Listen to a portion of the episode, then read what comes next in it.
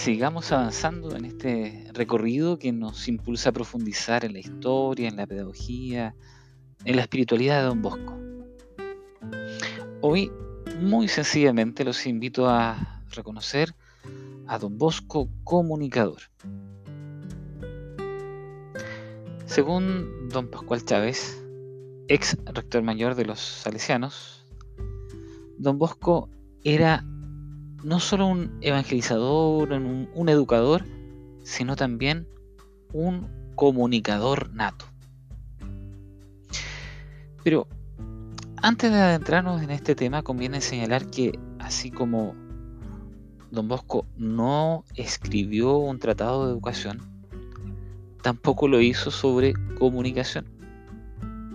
Por eso conviene eh, hacer una lectura de su historia y, práctica educativa para descubrir, reconocer y valorar el acento comunicativo que don Bosco fue capaz de desarrollar y compartir. Incluso atendiendo a las categorías que hoy se manejan en este campo. De este modo, eh, comenzamos afirmando que don Bosco es un educador actual, moderno en su forma de entender la comunicación en el ámbito educativo. Hoy, a través de este medio, no pretendemos justificar en detalle la afirmación que estamos señalando, pero si queremos invitarlos, queremos invitarte a que juntos la descubramos, a que juntos sigamos abriendo caminos de profundización al mirar y estudiar los diversos eh, aspectos de su vida. Te atreves, ¿verdad?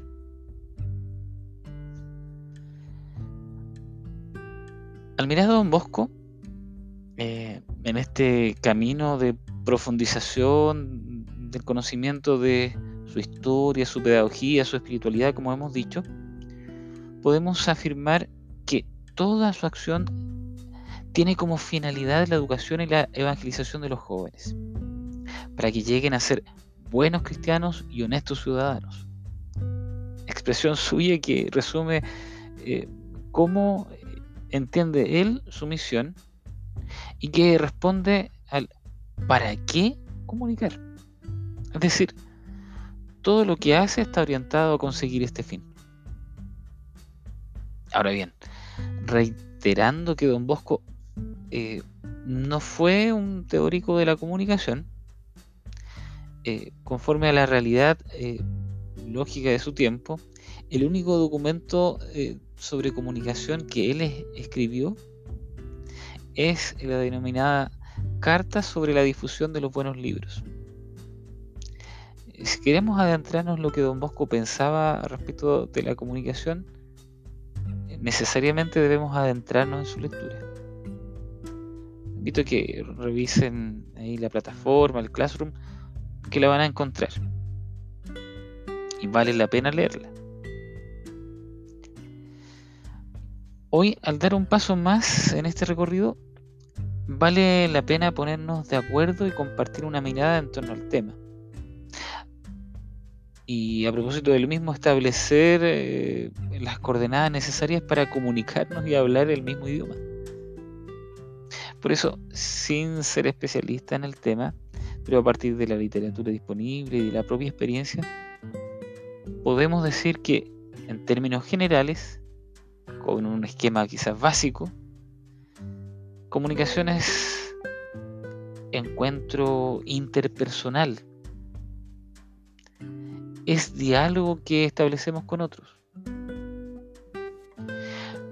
pero es también intercambio de información de contenidos, de ideas que hago llegar a los demás. Por eso,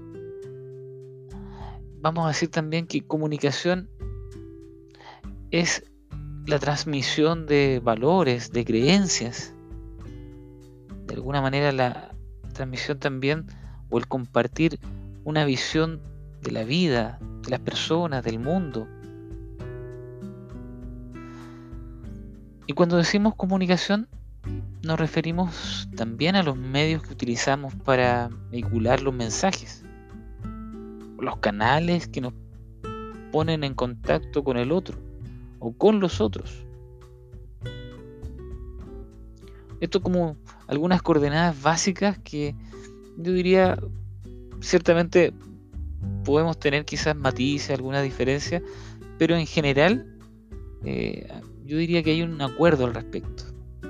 Y a partir de lo señalado, y como en todo orden de cosas, en el proceso comunicativo es posible distinguir frenos y motores, fortalezas y debilidades, que facilitan o entorpecen su propósito y eficacia. Al mirar a Don Bosco, podemos decir que la eficacia de su comunicación está en que todo lo que él hizo, las iniciativas que él emprendió, están dirigidas hacia un único fin, la salvación de los jóvenes. En esta misión es consciente de la importancia que tienen los medios de comunicación. Y hay eh, sentido amplio, eh, hablando, refiriéndose a la música, al teatro, a la prensa, a la propaganda, etc. En la formación de la opinión pública. Y propio de la mentalidad de la época, eh, a las que de alguna manera Don Bosco se ve también impulsado a proponer otra alternativa. Don Bosco utiliza los medios disponibles y a su alcance y los pone al servicio de su misión. Pero además, y esto es bueno hacerlo notar, utiliza otros lenguajes para llegar a los jóvenes. Otros lenguajes para llegar a los jóvenes. En sentido amplio podemos reconocer la música, el juego, el teatro, que son parte de estas expresiones de esta visión amplia que tiene sobre la comunicación y del valor que otorga a estas manifestaciones en las que hay que subrayarlo. Son los jóvenes los protagonistas. Repetimos, son los jóvenes los protagonistas.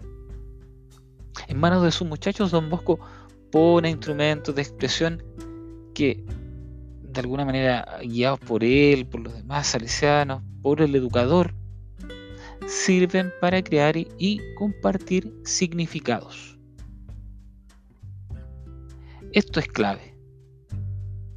Y esto, yo diría, es muy importante, digamos, hacer eco de aquello hoy día. Aquí, Don Bosco está utilizando otro modelo de comunicación eh, y quizás, bueno, diverso a los que hoy día pueden estar reconocidos en los medios de, masa. Ya no se trata eh, solo de entrar en una lógica eh, del emisor que elabora un mensaje y lo plasma en un medio para que llegue a un receptor modelo más bien clásico de comunicación lineal, ¿ah? sino que el emisor y receptor se convierten eh, a través de la, decíamos ahí, de la música, eh, del teatro, eh, en el juego, en el patio, en actores de un proceso comunicativo mucho más interactivo y tal vez más propio y cercano a nuestro tiempo.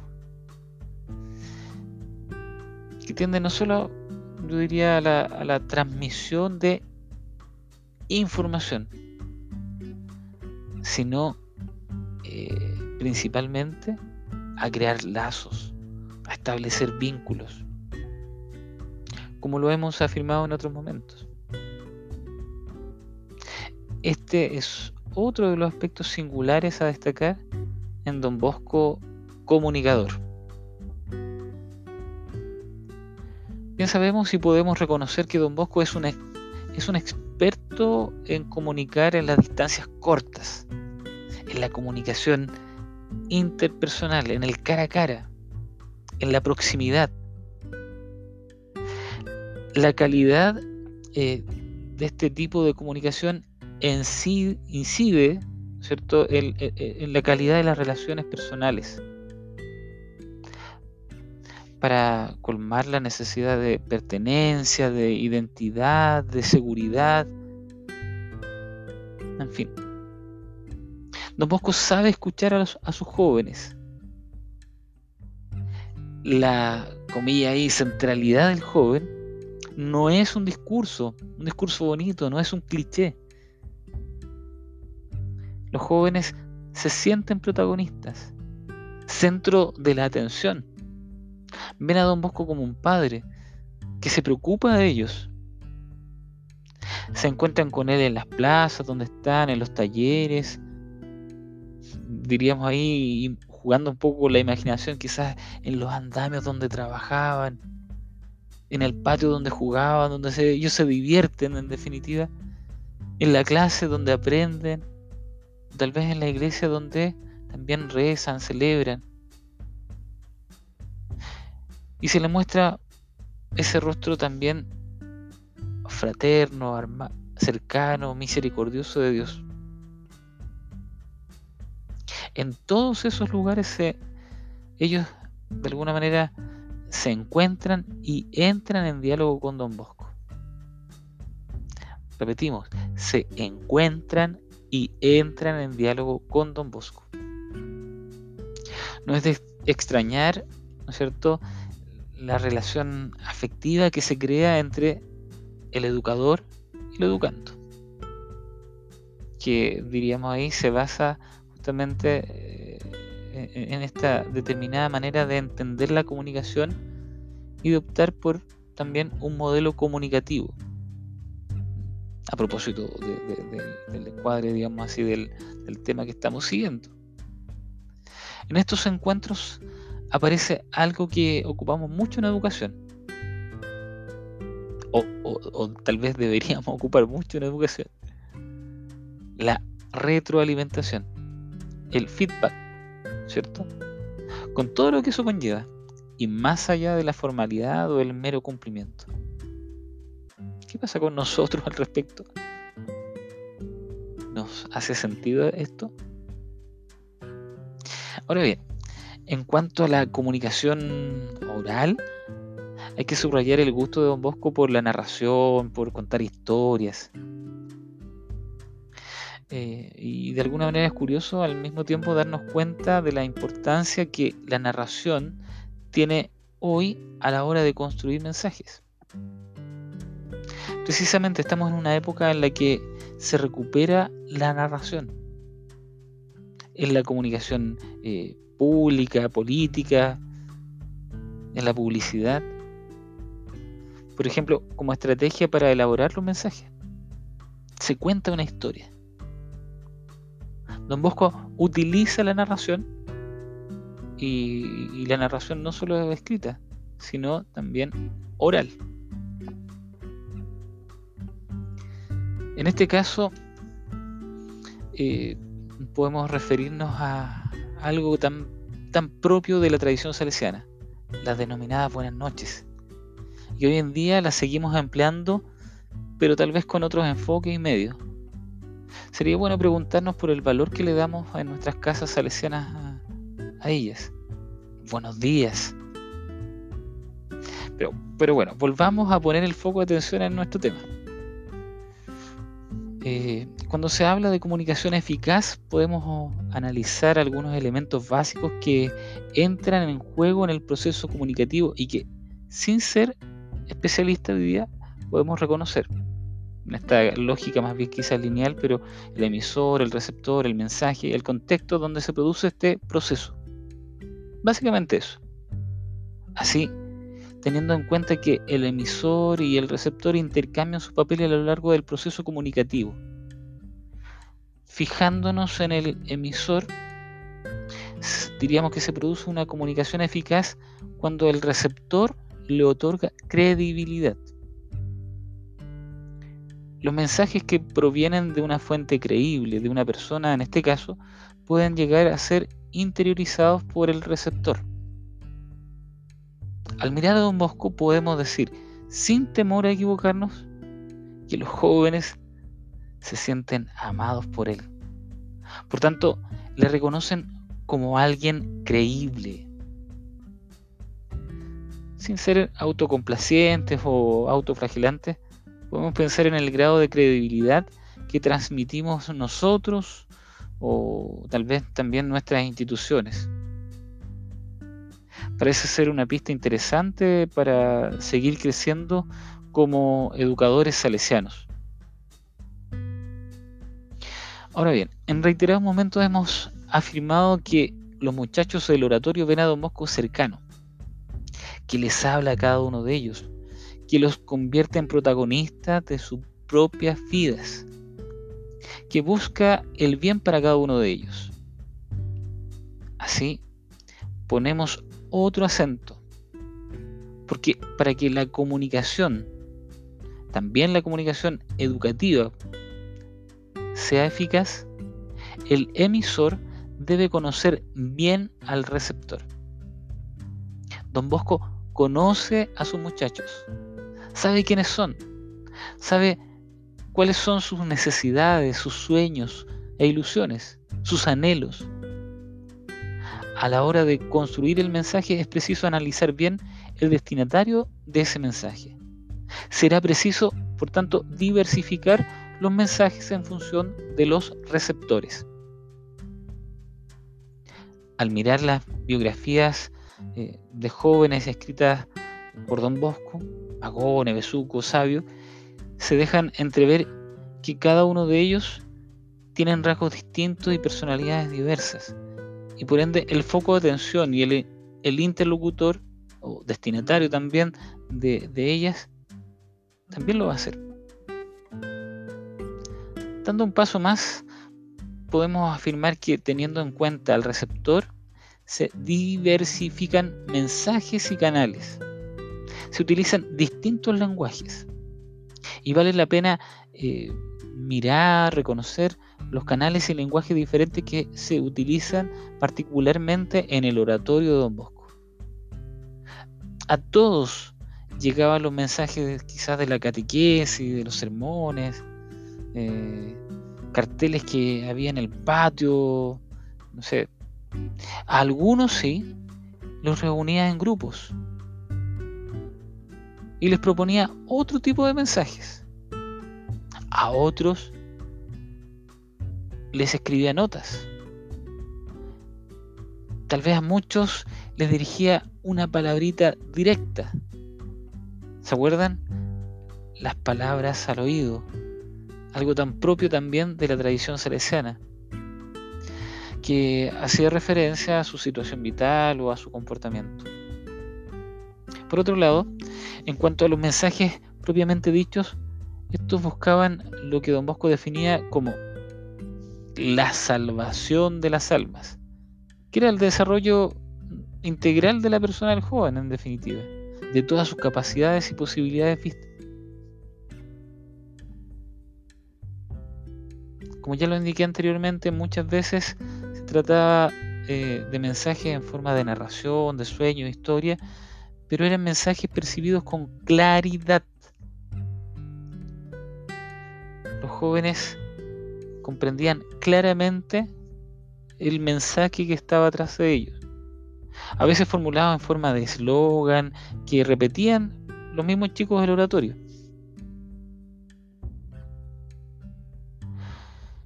Mm, de alguna manera, ¿no es cierto?